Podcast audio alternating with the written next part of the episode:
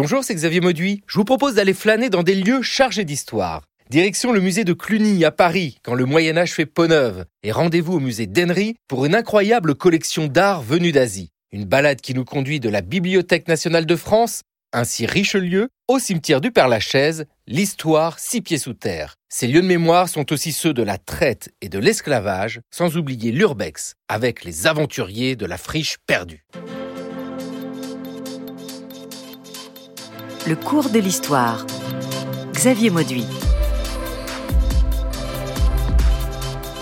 Urbex, les aventuriers de la friche perdue. Dans tous les cas, l'historien, l'historienne est pétri d'aventures. C'est un métier dangereux au moment d'ouvrir un lourd carton d'archives qu'il a fallu porter du guichet jusqu'à sa place. Attention à l'épaisse poussière venue du fond des âges. Attention aussi à la satanée aiguille rouillée évidemment sur une liasse de papier. Aïe, tétanos. Parfois, c'est à l'extérieur que l'aventure se poursuit. Les archéologues connaissent parfaitement les dangers du terrain. Et que dire de l'urbex, l'exploration urbaine, la grande aventure, l'émotion, la réflexion face aux lieux abandonnés. Autrefois, les amateurs de ruines faisaient le voyage d'Italie ou de Grèce. Aujourd'hui, les ruines sont parmi nous.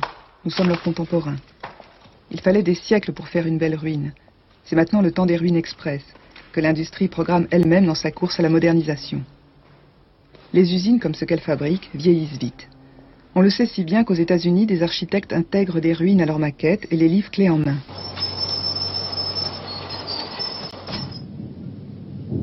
À Beuvry, près de Béthune, on n'en est pas là. Cette ancienne centrale thermique est livrée aux démolisseurs parce qu'elle fonctionnait au charbon et qu'elle avait fait son temps. Malgré le choc pétrolier, le déclin du charbon a entraîné sa perte comme il entraîne dans tout le pays des fermetures de puits et de carreaux de mines. Architecture industrielle présentée dans le temps des usines. C'était sur Antenne 2 en 1986. Bonjour Aude Le Gallou. Bonjour. Les ruines, bien sûr, les ruines fascinent sur un temps euh, très long. Y a-t-il, dès qu'il est question de cette exploration, une chronologie à mettre en place? À partir de quel moment s'est-on intéressé Alors là, vraiment de manière scientifique, comme on l'entend aujourd'hui avec l'urbex, l'exploration urbaine, à ces sites abandonnés? Alors de manière scientifique, c'est assez récent puisque la première personne à s'y être vraiment intéressée en sciences sociales, c'est Bradley Garrett, donc un chercheur euh, américain, je crois, euh, qui a fait sa thèse à Londres et qui a donc fait sa thèse sur l'urbex en 2010-2011, je crois. Donc c'est vraiment cette personne-là qui, a lancé un petit peu cette, euh, cette euh, étude en sciences sociales euh, de l'urbex. l'urbex en elle-même est un petit peu plus ancienne puisqu'on commence à en parler vraiment à partir des années 90 et cette urbex s'inscrit elle-même dans une filiation beaucoup plus ancienne d'exploration de ruines de, de diverses natures. C'est au féminin, l'urbex, vu que c'est l'exploration urbaine, c'est bien ça? C'est une bonne question, oui, c'est l'exploration urbaine euh, quand, euh, quand on en parle en français. Euh, comme urbex, c'est anglais, oui, on peut choisir. Nous sommes complètement libres. Non, mais c'est très intéressant de porter un regard particulier sur ces espaces abandonnés. Vous, Aude Le Gallou, vous êtes géographe, hein, chercheur associé à Sorbonne Université, et votre votre travail porte sur le tourisme lié à ces lieux à l'abandon. Parce qu'on sent ici qu'il y a plusieurs phénomènes autour de ces espaces, ces ruines industrielles souvent, un regard porté par les historiens, les historiennes, les géographes, et un regard aussi porté par le tourisme. Oui, effectivement, moi, ce qui m'a intéressé dans, ma thèse, c'est de comprendre de, quelle manière l'urbex devenait un objet touristique, finalement. Donc c'est ce que j'appelle le tourisme de l'abandon qui correspond à un ensemble de pratiques euh, touristiques inspirées de l'urbex mais qui s'en éloignent quand même sensiblement sur certains points sur lesquels on pourra éventuellement revenir. Et ce tourisme de l'abandon, moi je l'ai pris en un sens relativement restreint en m'intéressant uniquement aux visites organisées, payantes, donc des visites qui sont proposées par un prestataire extérieur au groupe de visiteurs. Donc ce qui m'intéressait là de voir, c'est comment l'urbex et pourquoi aussi l'urbex devient un objet touristique, selon quelles modalités et avec quelles conséquences à la fois pour la pratique et pour les espaces que, que le tourisme de l'abandon du coup investit. Déjà, euh, vous nous présentez cette chose-là. Moi, euh, je suis euh, étonné de me dire qu'il y a des opérateurs qui proposent des visites des lieux à l'abandon. Qu'est-ce que c'est là sur les catalogues? Qu'est-ce qu'on va trouver comme lieu à visiter? Alors, il n'y a pas de catalogue vraiment déjà. C'est une pratique qui est plutôt une pratique de niche. Hein. C'est pas, c'est pas du tout un tourisme massif. Moi, en l'occurrence, je l'ai étudié à Détroit et à Berlin. Donc déjà dans deux contextes très différents. Dans ces deux contextes, ça s'intègre pas de la même manière aux dynamiques plus générales de la, ville. Et puis, ça s'intègre pas de la même manière non plus aux stratégies touristiques et institutionnelles. Ce qu'on trouvait à Détroit, c'était globalement à peu près tout et n'importe quoi, puisque Détroit est une ville qui est quand même connue pour l'ampleur de son, de son abandon. Donc on avait euh, des usines, des églises, euh, des écoles, euh, une ancienne station de radio abandonnée, justement. Euh, donc imaginez la maison de la radio en friche, ce serait une urbex extraordinaire. Euh, et puis à Berlin, c'était plutôt des choses qui relevaient de la de l'époque de la partition, donc euh, des espaces militaires, euh, un, des sanatoriums aussi, qui avaient été bon, des sanatoriums au début du 19e siècle, puis des hôpitaux militaires. Euh, des usines un petit peu aussi. Donc c'était assez, euh, assez variable comme, comme type d'objet. Il fallait juste que ce soit suffisamment euh, grand, massif, impressionnant pour justifier que les gens viennent s'y intéresser. Si on était allé juste visiter une maison abandonnée, a priori, ça aurait eu moins de moins d'intérêt. Voilà, le tourisme hein, autour de ces lieux à l'abandon, on sent que c'est bien ancien. Il y a toujours eu une curiosité pour visiter les lieux où normalement il n'est pas possible d'aller, que ce soit sur terre ou sous terre. Nous avons descendu combien de marches pour parvenir euh, 89, ici 90. Mais combien de couloirs différents Vous allez voir pourquoi je vous pose cette question un peu, un peu biscornue. C'est tout simplement que je vais vous demander si on peut se perdre dans les catacombes. Euh, Quelqu'un qui ne serait pas habitué à y circuler pourrait se perdre. Seulement maintenant, n'est-ce pas, il faut se faire accompagner et puis se munir de cartes et surtout d'éclairage. Ça, c'est la question principale. Est-ce qu'il y a de temps en temps des gens qui se sont perdus ici On raconte des histoires d'ailleurs à ce sujet. Oui, on raconte beaucoup, beaucoup d'histoires. beaucoup d'histoires. Mais en particulier, on raconte celle de Philibert Asper, le concierge du Val-de-Grâce, qui au moment de la libération, de la Révolution, et avait voulu descendre, euh, pour quelle raison, on ne sait trop. Et puis, mon Dieu, au bout d'un certain temps, on ne l'a pas vu revenir, on l'a recherché, on ne l'a retrouvé que 11 ans après. on l'a identifié à une plaque d'identité qu'il avait à son bras et au cadavre de son chien qu'il avait emmené avec lui. Évidemment, on l'a retrouvé avec des ossements. Et l'un et l'autre sont allés grossir le tas de squelettes. que Non, non, parce qu'on l'a enterré à la place qu'on l'a retrouvé, c'est-à-dire euh, sous le boulevard Saint-Michel, à peu près au carrefour de la rue de la Baie de l'Épée. Enterré, on a encore fait un trou dans les On a catacombes. encore fait un trou dans les catacombes pour le mettre. Voilà, un trou supplémentaire dans les catacombes en 1950 quand la radiodiffusion française s'intéresse aux catacombes. Bonjour Nicolas Offenstadt. Bonjour. Alors là, évocation de tous ces lieux disponibles, on a évoqué euh, à Détroit des écoles, des radios, à l'instant des catacombes. L'urbex, l'exploration urbex, c'est vraiment une réflexion sur le regard porté sur ces lieux, parce que l'exploration elle-même s'inscrit sur un temps beaucoup plus long. Cette passion des ruines, c'est pas récent.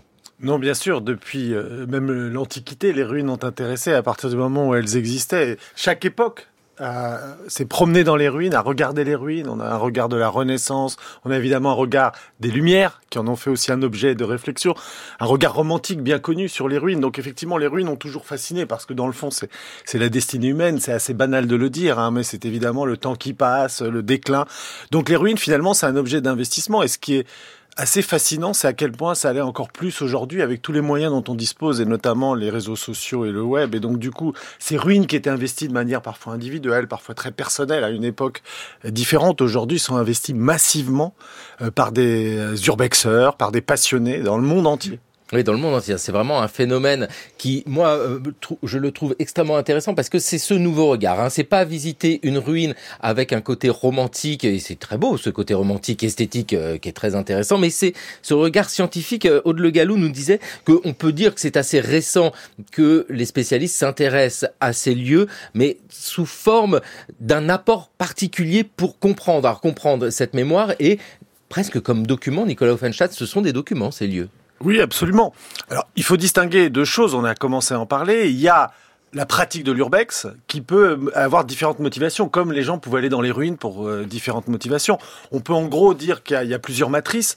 D'abord, il y a des gens qui vont un peu, c'est le goût du secret, du mystère, de l'aventure. Donc, il y a un côté jeu, il y a un côté ludique. D'ailleurs, un des univers des, des urbexeurs, c'est le jeu vidéo pour certains d'entre eux. Donc, il y a quand même une tradition très ludique de promenade, de, circulation euh, dans l'urbex, qui est assez loin des sciences sociales, si ce n'est que c'est un objet pour les sciences sociales, de voir pourquoi les gens ont tant envie de s'amuser euh, dans les lieux abandonnés.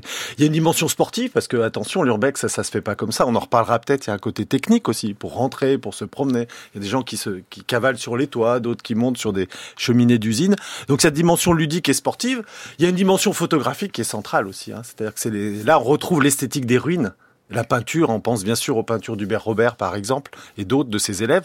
Donc il y a toute une tradition picturale, une tradition d'image aussi dans l'urbex. et puis, il y a la troisième tradition, c'est un peu votre question, j'y viens, pardon d'être long, c'est celle du patrimoine, évidemment. Parce que ce qui m'a fasciné dans, dans, les enquêtes, c'est combien des urbexeurs qui sont des gens qui sont pas du tout historiens, qui travaillent pas dans le monde du passé, euh, investissent les lieux parce que c'est un patrimoine, parfois familial.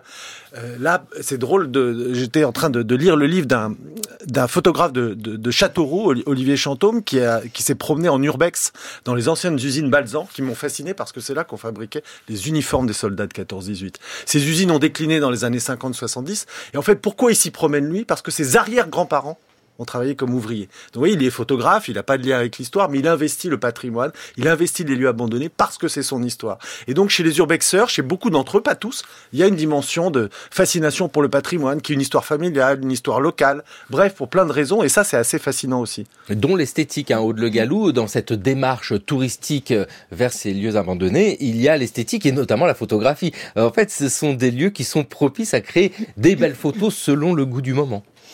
Alors oui, effectivement, la dimension photographique, elle est extrêmement importante et dans l'urbex et dans les pratiques touristiques qui s'en inspirent. Euh, le tourisme de l'abandon, c'est vraiment fondé sur une dimension esthétique d'un côté et expérientielle de l'autre. Donc l'idée qu'on va vivre une expérience hors du commun, sensorielle, émotionnelle, etc. Cette euh, dimension photographique, elle peut néanmoins poser un certain nombre de, de question, sinon de problème, au sens où elle est critiquée par certains acteurs, certains habitants notamment, en ce qu'elle euh, susciterait une décontextualisation des lieux et qu'elle mènerait à une ignorance totale des processus qui ont mené à l'abandon des lieux.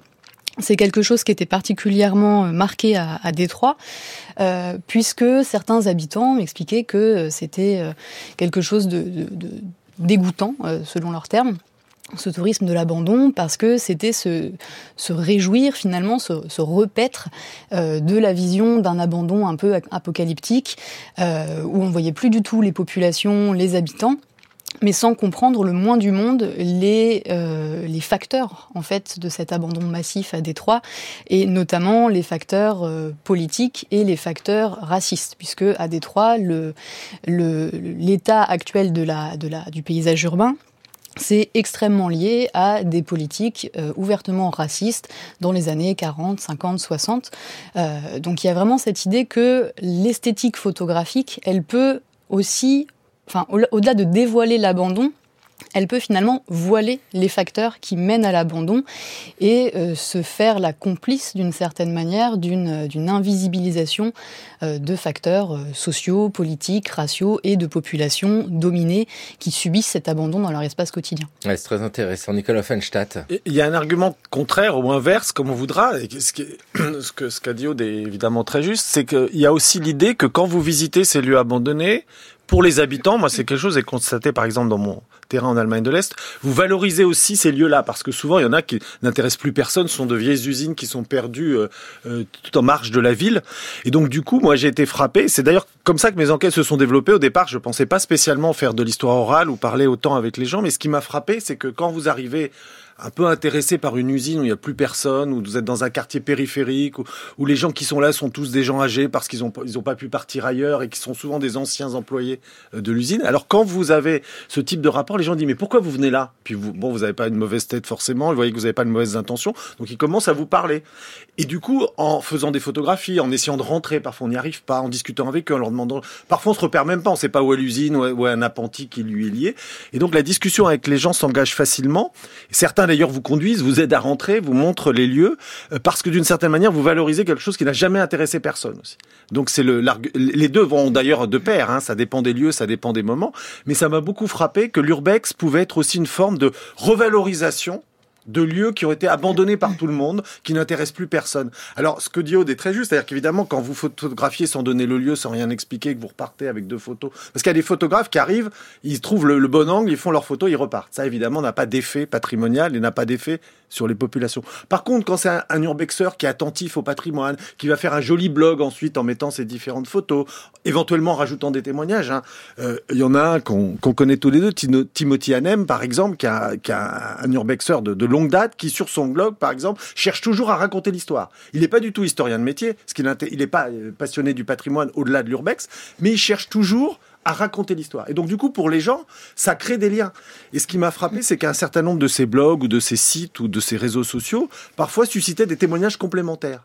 Donc, vous voyez, l'urbexeur, finalement, produit du patrimoine, il produit du savoir, il produit de l'archive. Donc c'est ambigu. Effectivement, il y a cette décontextualisation dangereuse parce que du coup tout se vaut. D'ailleurs, il y a des, il y a des problèmes que Code a soulevés. Mais il y a aussi ce côté positif, c'est-à-dire que vous créez du patrimoine. Finalement, des usines qui n'intéressent plus personne, des ateliers, des anciennes casernes reprennent vie.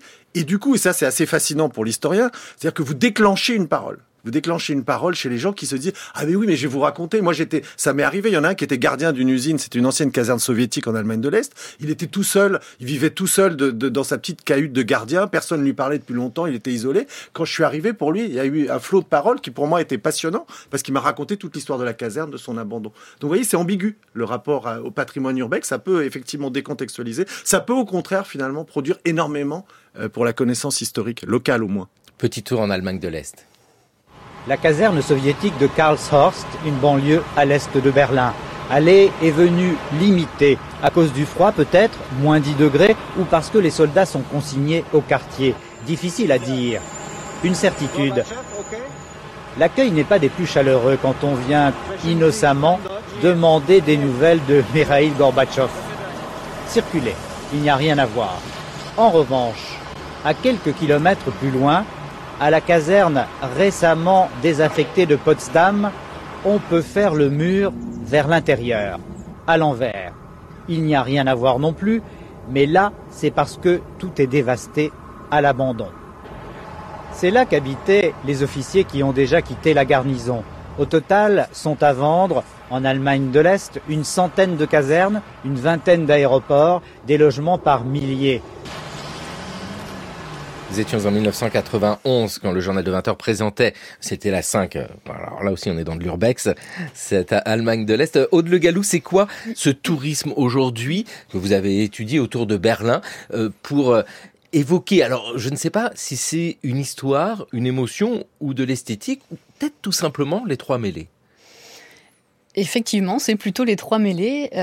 alors pour recontextualiser un petit peu ce tourisme de l'abandon à Berlin, c'est un tourisme qui, comme j'ai dit tout à l'heure, hein, est un tourisme de niche, c'est loin d'être massif. Et on a une entreprise principale qui, est prestataire de ce type d'offre, qui s'appelle GoToNo.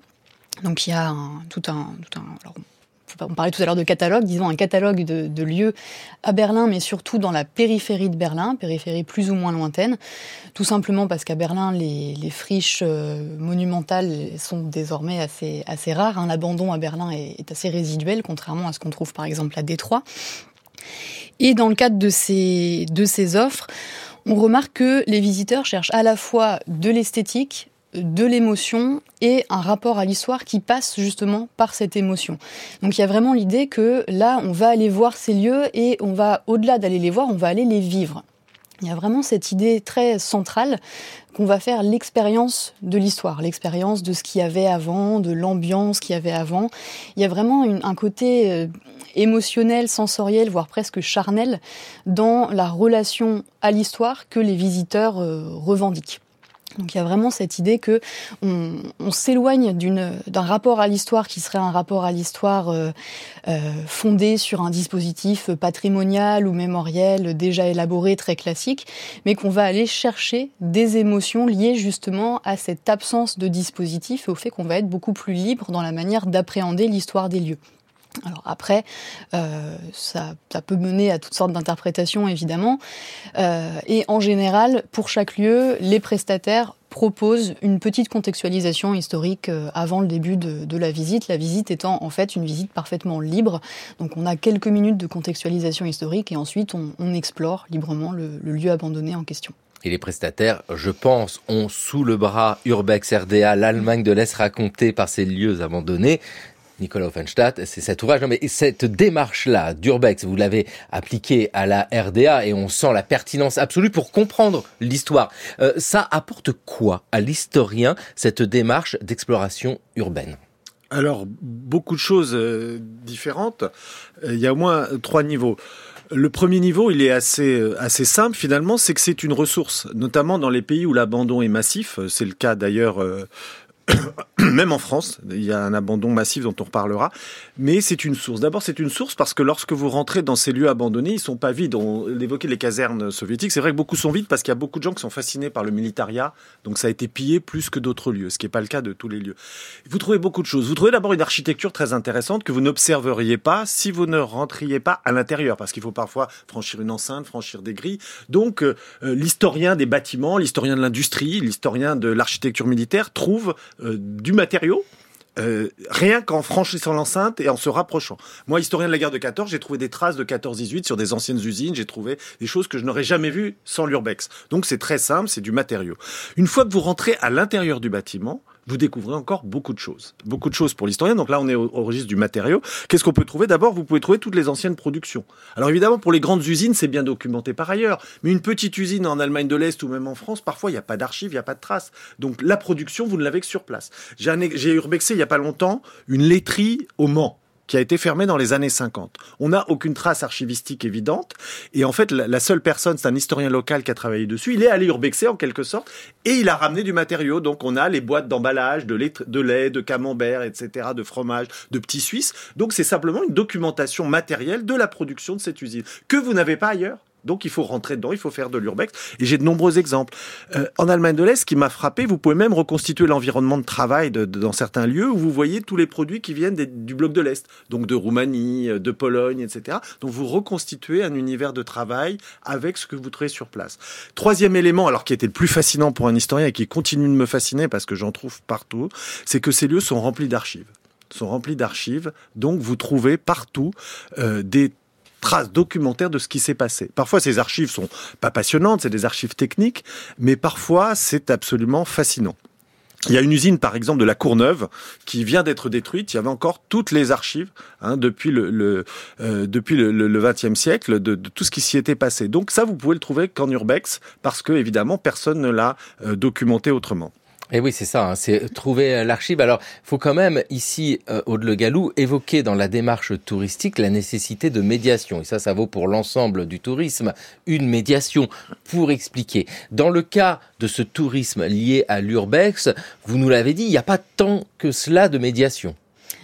Alors, dans le cas du tourisme de l'abandon, il y a une médiation, mais qui n'est pas tant une médiation euh, historienne ou mémorielle qu'une médiation dans la pratique. C'est d'ailleurs un des trois éléments qui, à mon sens, font la, la grande différence entre l'urbex et le tourisme de l'abandon. C'est que en urbex, on est autonome. On est censé trouver les lieux tout seul, entrer dans les lieux tout seul. On est censé se débrouiller de A à Z de la chaîne, euh, chaîne logistique de l'urbex, si je peux dire les choses comme ça.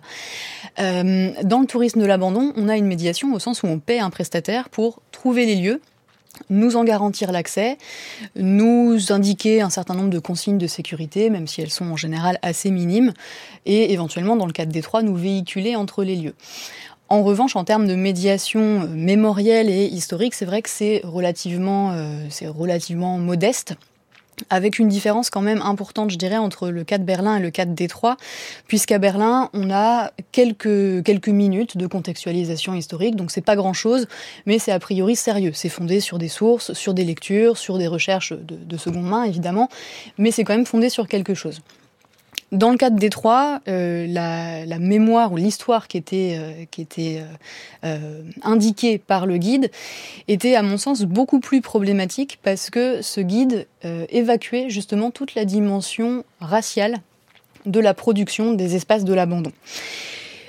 Pour plusieurs raisons, parce que je l'ai interrogé quand je me suis rendu compte de ça, je lui ai demandé mais pourquoi est-ce que vous ne parlez pas de cette dimension qui est quand même importante? Alors la première raison, c'était très clair, c'était c'est pas bon pour le business. La question raciale, partout, mais aux États-Unis, euh, c'est sensible, ça fait pas vendre, donc j'en parle pas. Ça avait le mérite d'être clair, même si c'était euh, pas tout à fait honnête sur le plan euh, historique.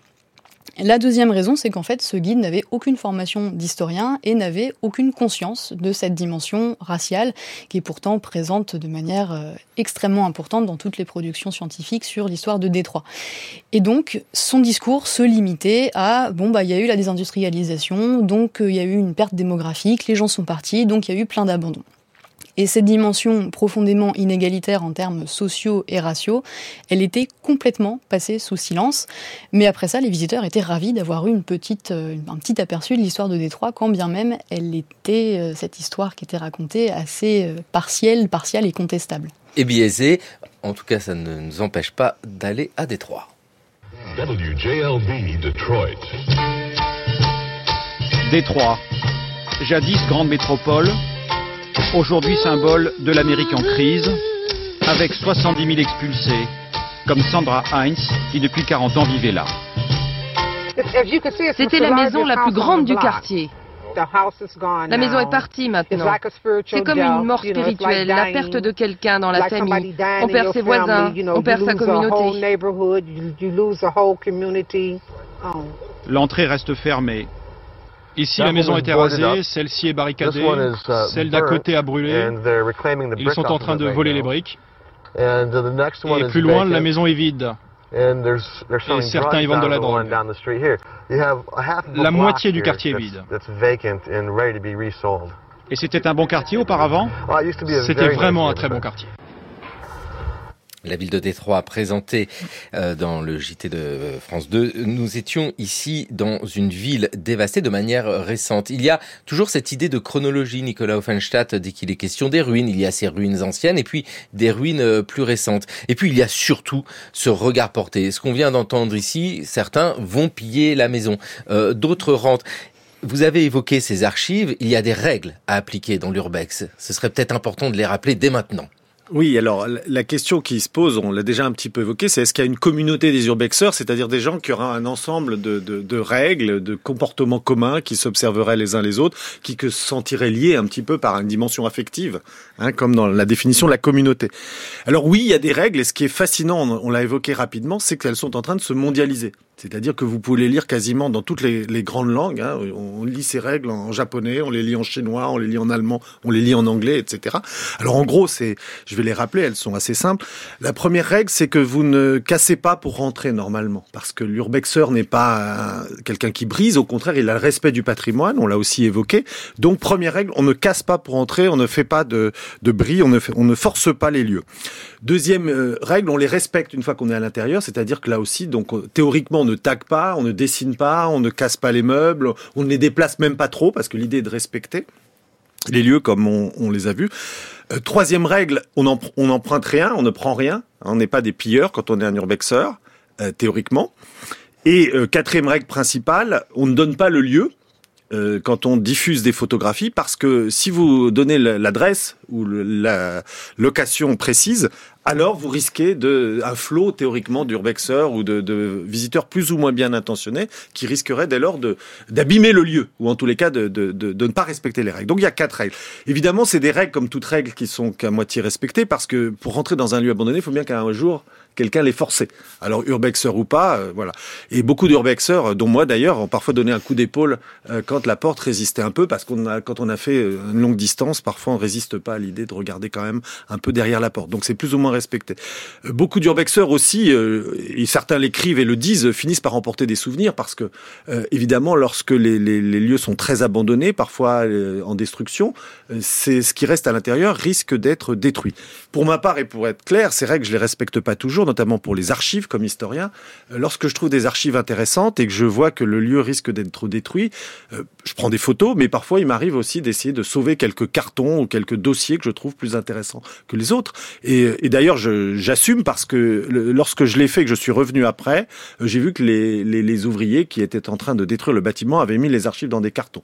Et pour cette usine de la Courneuve dont je vous parlais tout à l'heure, j'ai appris qu'en réalité toutes les archives avaient été mises à la poubelle sans autre forme de procès récemment alors qu'on est quand même pas très loin de Paris, qui a des, des, archives euh, facilement sauvables. Donc vous le voyez, euh, il y a des règles et ensuite il y a des pratiques que chaque urbexeur euh, va adapter. Et je sais que j'ai des collègues, même dans les sciences sociales, qui me disent non, tu devrais pas prendre d'archives. La règle de l'urbex, c'est tu laisses rien. Donc il peut même y avoir des débats Hein, au sein des urbexeurs pour savoir jusqu'où on respecte ces règles et jusqu'où elles sont acceptables. Il y a un urbexeur que j'avais interrogé pour le livre urbex qui m'avait dit mais on a une pratique illégale, on a une pratique de liberté, c'est pas pour remettre des règles. Hein, L'urbex, c'est quand même la liberté par certains côtés. On pourrait rediscuter de cette notion. Et du coup, on va pas se redonner un code. Donc, vous voyez, c'est quand même débattu. Urbex, le phénomène de l'exploration urbaine décryptée. Nicolas Offenstadt, euh, vous publiez chez Albin Michel cette réflexion alors sur ce qu'est l'urbex et avec ce regard d'historien. Hein. Vous êtes maître de conférence à l'université Paris, à Panthéon-Sorbonne ce regard de l'historien, ce n'est pas le regard de ceux qui vont visiter en tant que touristes, ceux que vous avez étudiés, Aude Galou, mais ils se rejoignent malgré tout, alors dans l'émotion, parce que historien, historienne a des émotions, et puis dans cette réflexion sur le patrimoine. Faire du tourisme donne une autre euh, stature à ce lieu, qui pourrait être juste un lieu abandonné. Ben non, c'est un lieu visité. Oui, effectivement, on peut réfléchir au, lien finalement entre le tourisme de l'abandon et les dynamiques de patrimonialisation. Et ce qui est intéressant, c'est de remarquer que ce tourisme de l'abandon, il s'insère de manière très variable dans des trajectoires euh, patrimoniales et mémorielles des lieux qu'il investit. Je vais reprendre encore une fois la, distinction Berlin-Détroit parce qu'il y a beaucoup de choses qui sont, qui sont un petit peu différentes dans les deux cas. À Détroit, c'était très clairement un tourisme de l'abandon qui se, nichait dans les interstices à la fois spatiaux et temporels qu'offrait la crise urbaine. Donc l'idée, c'était vraiment de tirer parti, le temps qu'on pouvait, de cette présence importante de ruines euh, dans l'espace urbain sans qu'il y ait une quelconque volonté de pérennisation ou de patrimonialisation des lieux. Donc ce que j'ai trouvé intéressant, c'est que c'était des lieux qui en général n'étaient pas des lieux classés, qui n'étaient pas du tout protégés au titre du patrimoine, qui d'ailleurs étaient souvent euh, voués à la démolition. Hein. Depuis la fin de ma thèse, à peu près une, une bonne moitié des lieux que j'ai étudiés à Détroit ont été démolis. Aucun d'entre eux n'était classé.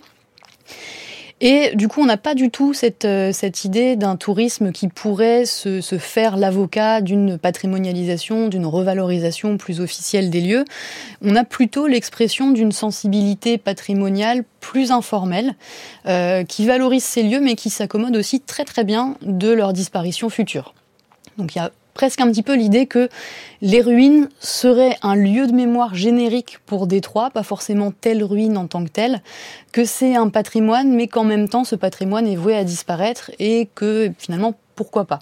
Donc ça, à Détroit, ça me semblait assez intéressant parce qu'il y avait vraiment cette, euh, cette sensibilité patrimoniale qui allait à l'encontre de ce qu'on a habituellement dans les dynamiques plus officielles de patrimonialisation qui reposent sur la préservation matérielle du bâti.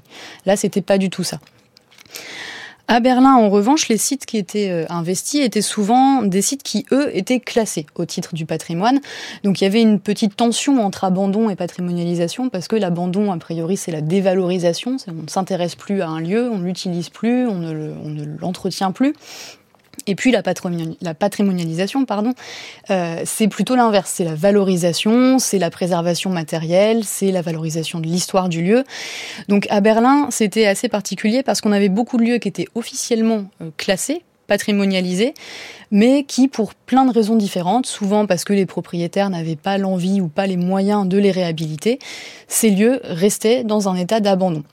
Et dans ces cas-là, le tourisme de l'abandon pouvait constituer une étape vers une revalorisation plus officielle, plus formelle. Et donc en général, là, c'était un usage assez transitoire entre la, phase vraiment d'abandon. Euh, c'est jamais total, mais la phase d'abandon important, et puis la phase où on allait avoir vraiment des réappropriations formelles. Mais ça pouvait être que transitoire parce que par définition, un tourisme de l'abandon repose sur l'abandon. Et donc, à partir du moment où c'est réapproprié, c'est évidemment un petit peu plus compliqué à, mettre en œuvre. Bah oui, à ce côté un petit peu euh, sauvage, ce sont des ruines. Sinon, c'est pas aussi intéressant, Nicolas Offenstadt. Oui, je voulais revenir sur la question de l'émotion, puisque vous me demandiez tout à l'heure ce que l'urbex peut apporter à l'historien aux sciences sociales. Je vous répondais euh, qu'il y a beaucoup de matériaux.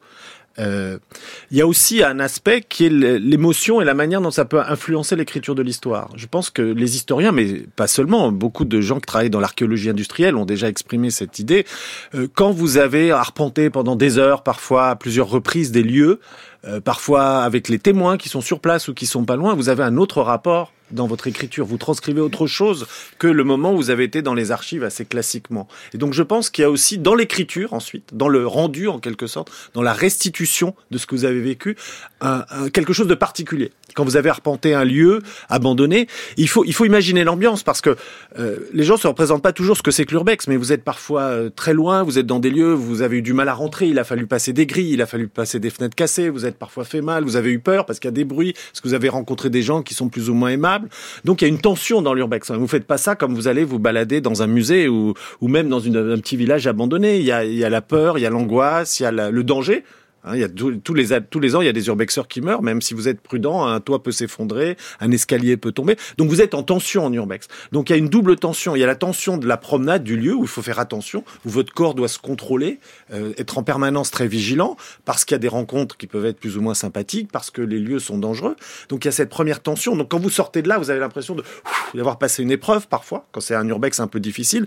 Donc du coup, il y a toute une émotion qui est projetée. Et il y a une deuxième émotion là qui est peut-être plus propre à l'historien, c'est que vous pouvez aussi projeter dans ces lieux tout ce qui s'est passé parce que vous trouvez, par exemple, une petite archive par terre. Moi, j'ai vu des tas de dossiers personnels. Vous avez l'histoire de vie des gens que vous trouvez dans la boue, que vous trouvez euh, sur une étagère. Donc, ça produit aussi une émotion. Et quand en plus vous rencontrez des témoins, vous avez tout un ensemble d'émotions qui se nouent. Et je pense que quand vous rentrez et que vous travaillez sur ces lieux, vous avez eu peur, vous avez rencontré des gens qui vous ont touché, euh, l'écriture s'en ressent. Et donc l'écriture de l'historien, qui est quand même une grosse question, c'est quelque chose qui est transformé aussi par la visite urbex. Donc c'est aussi une des questions pour les sciences sociales. Oui, une vraie question euh, de sciences sociales, une vraie question qui intéresse l'historien Nicolas Offenstadt, la géographe, vous, Aude Le Gallou, parce que ici, on sent bien hein, que on a deux démarches, c'est-à-dire qu'il y a l'urbex en tant que tel à pratiquer et l'étude même de ce phénomène. Ce sont deux choses différentes, mais ça va de pair. Euh, vous, Nicolas Offenstadt, vous faites les deux en fait. Oui, absolument. C'est-à-dire qu'il y a, y a l'urbex comme historien, notamment ce que j'ai fait en Allemagne de l'Est et ce que je fais plus en France aujourd'hui c'est-à-dire d'étudier des lieux pour ce qu'ils m'apportent, comme matériaux, comme réflexion, comme rencontre, donc comme un terrain. Hein. donc pour moi, l'urbex c'est dans quelque sorte une archive euh, comme une autre. Alors je la traite avec les mêmes euh, questions de l'historien, c'est-à-dire constituer un corpus. Je compte combien j'en ai fait, je compte combien de temps j'y suis resté, ce que j'ai trouvé. Par exemple, récemment, je réfléchissais sur les archives abandonnées, donc j'ai fait un comptage comme on ferait, combien j'ai vu de lieux et dans combien de lieux j'ai vu des archives abandonnées, de quel ordre. Donc des, des, des, des méthodes tout à fait classiques de l'historien. Je constitue un corpus de lieux abandonnés. Et donc pour ça, il faut évidemment un questionnaire, comme on a un questionnaire en histoire sur d'autres terrains. Et puis il y a une autre chose effectivement qui m'intéresse. Et d'ailleurs les deux sont c'est pourquoi les gens font de l'urbex et qu'est-ce que ça dit finalement sur notre rapport au patrimoine. Donc c'est évidemment une histoire à deux degrés. Et le fait d'être un praticien, évidemment, est toujours utile. Euh, puisque quand j'interroge un urbexeur, quand j'essaye de comprendre leur motivation, ou quand je les lis, évidemment, euh, j'ai aussi une expérience de terrain. Et dans cette démarche, alors la touristique, on sent bien que ceux qui vont conduire euh, les passionnés ou les curieux jusqu'au lieu, en fait, les laissent après à l'intérieur. Il n'y a pas la visite parce que il n'y a pas les normes de sécurité. On l'a bien dit, c'est dangereux. C'est-à-dire que c'est ça, ce tourisme de l'urbex, c'est conduire jusqu'au lieu dont Nicolas Offenstadt vous a bien dit qu'il fallait qu'il reste secret. Alors dans le tourisme de l'abandon, il reste du coup un petit peu moins secret. euh, c'est alors ça dépend là encore du, du contexte. Euh, à Détroit, le guide rentrait avec nous dans les dans les lieux, il se baladait avec nous dans les lieux. Bon, évidemment, les gens pouvaient ensuite emprunter différents différents parcours, donc ils pouvaient pas être en permanence derrière tout le monde. Mais globalement, c'était pas euh, je vous attends à l'accueil et puis euh, et puis on se retrouve dans une demi-heure. Donc globalement, il, il, venait quand même pas mal euh, pas mal avec nous en donnant un certain nombre de consignes de sécurité, bon qui étaient qui étaient assez assez basiques hein, et qui pouvaient pas non plus prévenir n'importe enfin n'importe quel accident. Mais globalement, s'il y avait un, un, espace qui était particulièrement dangereux, auquel il fallait faire attention, c'était quelque chose qui était quand même, qui était quand même signalé. Dans le cas de Berlin, c'était un petit peu différent. Le guide restait euh, à l'entrée. Euh, en ayant là aussi donné des consignes de sécurité euh, et ensuite attendait que, les gens reviennent. Les gens pouvaient d'ailleurs faire des allers-retours pour aller lui demander ben là qu'est-ce que c'était, là qu'est-ce que tu conseillerais, etc., etc. Donc il y avait plus l'idée à Berlin qu'on avait une espèce de base arrière ou avec parfois du café, euh, ce genre de choses. Donc, euh, bon, on n'est plus dans l'urbex euh, pur et dur. Mais globalement, les visiteurs, dans les deux cas, avaient une, autonomie assez importante. Mais bon, néanmoins, on reste dans un cadre qui est un peu plus sécurisé que dans une pratique autonome de l'urbex. Et c'est d'ailleurs, à mon sens, une des, différences entre l'urbex et le, tourisme de l'abandon. Donc, on a parlé tout à l'heure de la, médiation, de l'intermédiaire qui, vient euh, s'ajouter entre les visiteurs et la friche, ça c'est la première chose. Le deuxième élément, c'est justement cette sécurisation, même si elle est à minima. Euh, cette sécurisation peut parfois aller de pair avec une légalisation. C'était le cas à Berlin, c'était pas le cas à Détroit, où c'était très bien organisé, mais néanmoins parfaitement illégal. Et euh, la dernière chose, c'est la commercialisation. C'est l'introduction d'une dimension marchande à une pratique qui est euh, censée être une pratique gratuite et justement émancipée de, des codes marchands économiques de la pratique de la ville. Donc ces trois éléments, intermédiation, sécurisation, voire légalisation et marchandisation, c'est vraiment trois choses qui, à mon sens, distinguent l'urbex du tourisme de l'abandon. Avec toujours le risque du danger. Un lieu à l'abandon est un lieu potentiellement dangereux, mais une archive aussi peut être dangereux. Attention, je préviens tout de suite euh, les médiévistes de ce qu'on va entendre, les spécialistes de l'histoire médiévale. Une petite visite dans les sous-sols d'une caserne de sapeurs-pompiers. Nous sommes dans les sous-sols de la caserne de sapeurs-pompiers, dans le 5e arrondissement. Il s'agit en fait donc euh, d'un cellier d'un ancien collège euh, euh, qui a été fondé en 1244. Donc vous êtes ici dans des sites moyenâgeux. Ce bâtiment a servi aussi de dépôt de farine, de dépôt d'huile pour l'éclairage public de la ville. Cela a servi aussi de dépôt d'archives de la ville de Paris. Il y a même eu des galériens qui ont été emprisonnés et ensuite massacrés par les sans-culottes jusqu'en, ceci en 1845, date à laquelle nous sommes installés ici. Voilà, une caserne de sapeurs-pompiers à Paris, présentée en 1990. Non, pas moyenâgeux, je préviens, parce qu'auditeurs, auditrices de France Culture ont les oreilles qui saignent. Dès qu'on entend moyenâgeux, ils ont raison. Donc c'est euh, médiéval. Nicolas Offenstadt, comment vous opérez?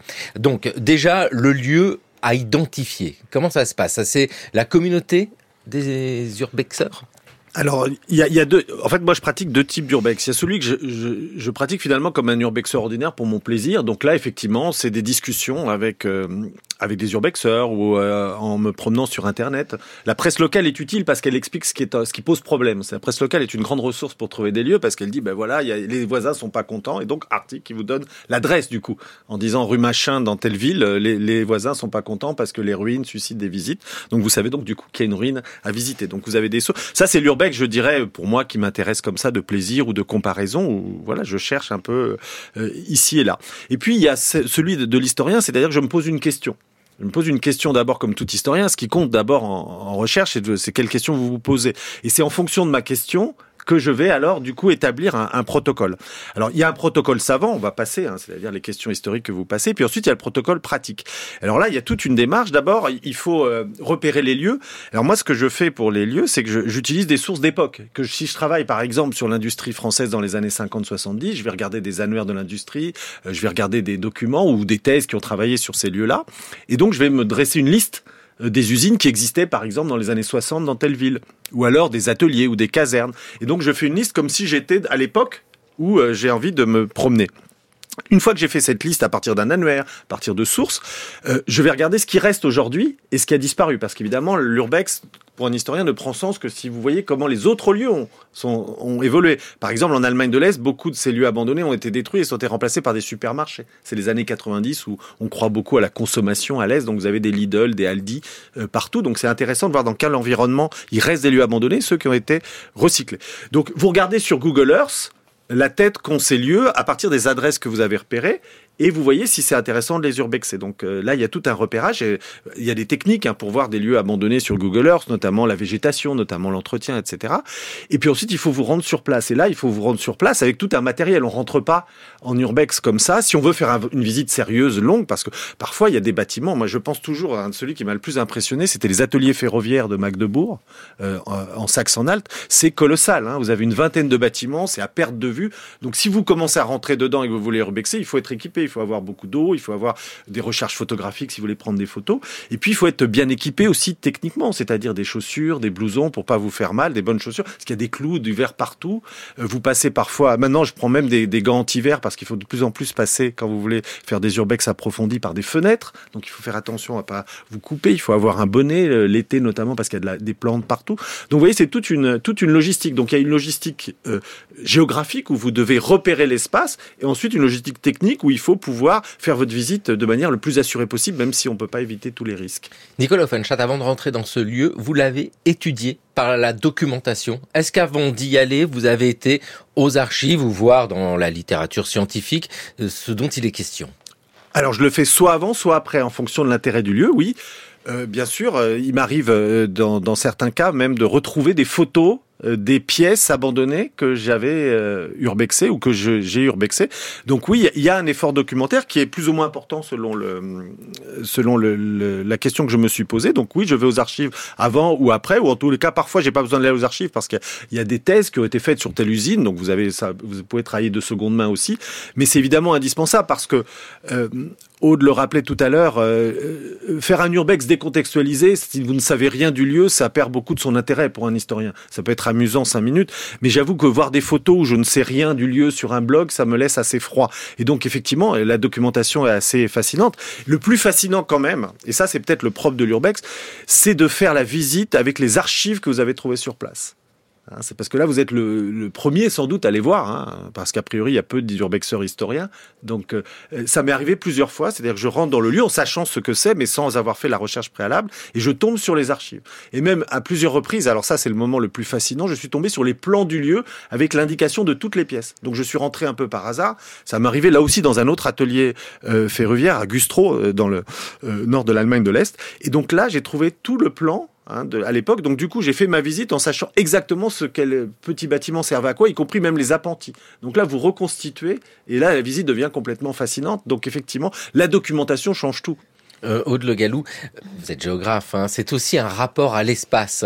Et ce que vient de dire Nicolas Offenstadt, cette compréhension de l'espace. C'est très difficile de comprendre un espace par son utilisation, à quoi servait ce lieu? Euh, là aussi, dans cette démarche de visiter euh, des lieux abandonnés, il y a tout un rapport à l'espace à une échelle qui correspond au lieu lui-même et à la place, à l'emplacement, à la situation de ce lieu dans un espace plus vaste qu'est la ville. C'est euh, ce rapport-là aussi qui est intéressant. Oui, effectivement, ça c'est vraiment quelque chose que je trouve passionnant dans le, en géographie de manière générale, mais avec l'urbex en particulier, c'est cette question du rapport des sociétés à l'espace à plusieurs échelles. Donc c'est vrai qu'à l'échelle du lieu en lui-même, euh, une visite en urbex, si on n'a pas d'informations, c'est assez déroutant parce que on a, on, a une coquille finalement qui est plus ou moins remplie, il reste plus ou moins de choses à l'intérieur, mais on ne sait pas forcément à quoi ça servait, comment c'était utilisé quel type d'appropriation en fait les sociétés euh, en avaient. Euh, là en fait on sort du, dispositif spatial finalement. Le dispositif spatial c'est quand l'agencement des lieux euh, oriente la pratique qu'on en a. Donc dans une usine en fonctionnement, bah, l'agencement des lieux, la manière dont les choses sont indiquées ou pas, oriente la pratique qu'en ont les ouvriers, les employés, les éventuels visiteurs. En urbex, c'est plus le cas puisque tout, ce dispositif, à la fois euh, vraiment matériel, concret et puis plus, plus immatériel, ce qu'on sait du lieu, il s'affaiblit, voire il disparaît. Alors il en reste parfois des traces qui permettent d'essayer de reconstituer un petit peu les choses, mais on est vraiment en présence de, fragments finalement. Quand on, quand on est en urbex, on a des, fragments d'espace, parce que parfois les bâtiments sont en partie euh, détruits, on a des fragments de, de restes de ce qu'il y avait dedans, et donc on est obligé d'essayer de reconstituer les choses, d'interpréter, d'élucider, c'est presque, c'est presque un jeu de piste, une chasse au trésor finalement. Ah oui, Nicolas Offenstadt, je, le vois, il a les yeux qui brillent parce que chasse au trésor. Non, mais il y a, y a de ça aussi. On revient hein, sur cette émotion euh, qu'on évoquait. Oui, et puis il y a une forme de, il y a une forme de folie spatiale aussi dans la dans l'appropriation de l'espace en urbex, notamment dans certains lieux qui sont encore euh, assez bien organisés. C'est que vous avez une liberté incroyable de circulation dans des lieux où vous n'auriez jamais accès s'ils étaient en fonctionnement. Hein, c'est-à-dire que vous rentrez dans le bureau du directeur, parfois vous avez encore ses archives sur son bureau, vous pouvez rentrer dans son intimité, vous allez toucher à des machines que personne ne vous laisserait approcher si elles étaient en marche, vous allez rentrer dans des espaces où, à moins que ce soit un ouvrier spécialisé qui en est le technicien compétent, personne ne pouvait rentrer. Donc il y a une forme aussi de, de, rapport, quand vous êtes historien ou géographe, ou enfin en tous les cas que vous avez un intérêt euh, pour ce que les sociétés peuvent faire de l'espace et du temps, c'est assez fascinant quand même cette liberté. Hein, vous arrivez sur des machines qui étaient en marche il y a quelques années, que vous, vous voyez de très près, vous voyez des traces, vous arrivez dans le vestiaire des ouvriers, parfois certains ont laissé un certain nombre de documents, donc vous rentrez dans leur histoire, non pas par voyeurisme, mais pour essayer de comprendre, pour essayer de vous plonger dans le passé. Et cette liberté, elle est assez incroyable dans, les lieux où il reste beaucoup de choses. Vous êtes le maître des lieux pendant un moment, et des lieux qui n'étaient, qui sont inaccessibles dans toute autre forme que dans l'urbex. Donc ça, c'est une forme de liberté absolument incroyable. Euh, Aude Le Gallou, et puis euh, il y a aussi, euh, on l'évoquait, cette compréhension à différentes échelles de ce ce qu'on vient d'évoquer, hein, la compréhension du lieu lui-même, et surtout, moi, ce qui m'intéresse aussi, c'est où va-t-on trouver ces lieux, que ce soit à Berlin ou à Détroit? Ce sont des grandes villes. Et donc, euh, la situation de ces lieux eh ben, explique aussi l'histoire de la ville. Oui, cette, euh, la situation des lieux à une échelle plus vaste, du coup, à l'intérieur d'un quartier, à l'intérieur d'une ville, voire d'une aire métropolitaine. Donc pour Détroit, c'est plutôt à l'intérieur de la ville. Pour Berlin, c'est plutôt un petit peu plus vaste à l'intérieur de l'aire métropolitaine, donc Berlin et les communes euh, alentours. Ça explique pas mal de choses. En tout cas, ça permet de, de percevoir pas mal de choses. Donc à Détroit, on l'a vu tout à l'heure, ça explique, enfin ça montre, en tout cas, ça matérialise une production de la ville qui a été extrêmement inégalitaire et qui s'est soldée à partir des années 50, euh, 60 par une fuite massive et des capitaux et des populations les plus aisées, en général des populations blanches, vers les périphéries. Et donc, on a, à partir des années 60, une décroissance à la fois urbaine, euh, enfin, démographique, économique, et puis euh, matérielle, avec une, importance euh, massive de l'abandon. Ça dit pas seulement des choses sur l'histoire, ça dit aussi des choses sur la période actuelle, puisque ce qu'on voit actuellement à Détroit, c'est que certains quartiers, très, c'est très sélectif, mais certains quartiers particuliers, sont revitalisés, sont redynamisés. Euh, on a des capitaux qui reviennent, on a de nouvelles constructions, on a des stratégies d'attractivité. Dans ces quartiers-là, les lieux abandonnés sont de moins en moins nombreux, soit parce qu'ils sont reconvertis, soit parce qu'ils sont démolis. Détroit a d'ailleurs engagé depuis 2014 une politique de, démolition assez importante, d'où le fait que la plupart de mes terrains aient malheureusement disparu. Euh, à Berlin, c'est assez différent parce que Berlin c'est pas du tout comme Détroit, c'est une métropole qui est extrêmement dynamique, extrêmement attractive. Donc quand on voit tous les débats qu'il y a actuellement à Berlin sur la crise du logement, il y a plus, il y a pas assez de logements, on peut pas, y a, les gens n'arrivent plus à se loger. Évidemment, on se doute bien qu'il y a plus euh, énormément de friches parce que ces friches, elles ont été réappropriées, soit rénovées, soit détruites dans le cadre d'une métropole dynamique. Donc ces friches, on va plutôt les trouver dans les périphéries de Berlin, plus ou moins lointaines. Moi, j'ai étudié des lieux qui allaient jusqu'à une cinquantaine, soixantaine de kilomètres de Berlin. Donc c'est aussi intéressant pour voir les logiques centre-périphérie finalement. Les périphéries vont être davantage les espaces où on va trouver des friches. Les centres, eux, vont être des espaces où on va moins en trouver. Et ça permet d'ailleurs de rappeler ces notions en, géographie. Le centre, c'est pas ce qui est au milieu, c'est ce qui est dominant. Et les périphéries peuvent très bien finalement se retrouver au milieu. À Détroit, les périphéries, elles sont au milieu d'une certaine façon. Et les banlieues euh, blanches, par exemple, ça va être des espaces plus centraux au sens où ils sont plus dominants important de rappeler ce paradoxe. Mais ces paradoxes, ils sont au cœur même de l'urbex. Nicolas Offenstadt, ces lieux sont laissés à l'abandon, mais ils ont une valeur patrimoniale comme une évidence et je pense à ce patrimoine industriel mais parfois ça peut mettre un château euh, il y, a, y a ça aussi qui crée l'émotion l'intérêt et la nécessité d'étude c'est du patrimoine et c'est laissé à l'abandon oui, absolument. Et ça, c'est évidemment un enjeu, un enjeu très important. C'est-à-dire que, évidemment, on peut pas tout garder en patrimoine et en même temps, euh, il est toujours délicat de, de laisser à l'abandon des lieux qui ont une histoire. Donc, c'est un, un, double patrimoine, l'urbex, d'une certaine manière. C'est que vous avez le lieu physique, hein, qui peut être un témoin, et puis vous avez le lieu, on peut dire, virtuel, en ce qu'il porte une histoire. Et donc, du coup, on peut s'interroger au, double niveau. Il y a, l'aspect patrimonial que je laisse de côté. C'est une question évidemment classique. Hein. Qu'est-ce qu'on préserve, qu'est-ce qu'on classe? Et puis, il y a aussi le, le, lieu, en quelque sorte, virtuel qui est porteur de toute une histoire. Et c'est particulièrement lourd et chargé quand ce sont des histoires souvent euh, dramatiques, c'est-à-dire fermeture d'usines, des villes qui ont été ravagées par les industrialisations et par tout un ensemble de, euh, de facteurs socio-économiques. Et donc, du coup, le patrimoine, là, vous voyez, porte une autre charge qui est pas seulement celle de préservation de beaux murs, mais aussi la préservation d'une histoire, souvent d'une histoire ouvrière, en tous les cas d'une histoire par le bas. Et donc, du coup, on doit poser les choses euh, aux deux niveaux. Et, et ce qui me frappe encore une fois, c'est que d'une certaine manière, euh, l'urbex, euh, la manière d'arpenter ces lieux de manière un peu sauvage, un peu illégale, un peu libre, c'est aussi un moyen, je crois, de créer une histoire par le bas, une histoire locale renouvelée, où les gens sont impliqués. Parce qu'évidemment, si vous voulez faire l'histoire d'une petite usine ou d'une caserne un peu oubliée, vous avez besoin des témoins, vous avez besoin des gens qui euh, vous racontent cette histoire-là. Donc, ce que je trouve assez euh, positif hein, aussi dans l'urbex. Hein. Il n'y a pas ce côté uniquement les spécialistes, les clandestins. C'est que progressivement, vous pouvez agréger tout un ensemble d'acteurs qui sont passionnés par l'histoire locale, par le patrimoine, et parfois même revaloriser leur histoire. Donc, vous voyez, c'est potentiellement aussi quelque chose qui... Euh, les, les, les anglo-saxons ont beaucoup développé cette idée de heritage from below, c'est-à-dire le patrimoine par le bas. Le patrimoine qui n'est pas fait par les autorités traditionnelles, hein, les conservateurs du patrimoine, les, architectes des bâtiments de France, mais qui est fait par les gens localement. Et je trouve que l'urbex, c'est vraiment un, exemple assez fascinant d'une potentialité infinie d'un patrimoine par le bas. Et puis, ils sont porteurs de mémoire. Euh, ces lieux-là, on l'évoque depuis le début de l'émission, il y a ces témoignages, les gens autour qui, ben, par l'urbex, ont peut-être aussi une réflexion à avoir sur leur propre mémoire. En tout cas, ces lieux sont essentiels comme lieu de mémoire. Merci vivement à vous deux, Aude Le Gallou, cette thèse, hein, géographie des lieux abandonnés, et vous, Nicolas Offenstadt, urbex RDA, l'Allemagne de l'Est racontée par les lieux abandonnés, et l'urbex, le phénomène de l'exploration urbaine décryptée, parce que ça nécessite du décryptage. Donc, euh, bah, bonne aventure euh, à tous les deux, et nous, nous continuons avec Gérard Mariel, c'est une sorte d'urbexeur. C'est le pourquoi du comment.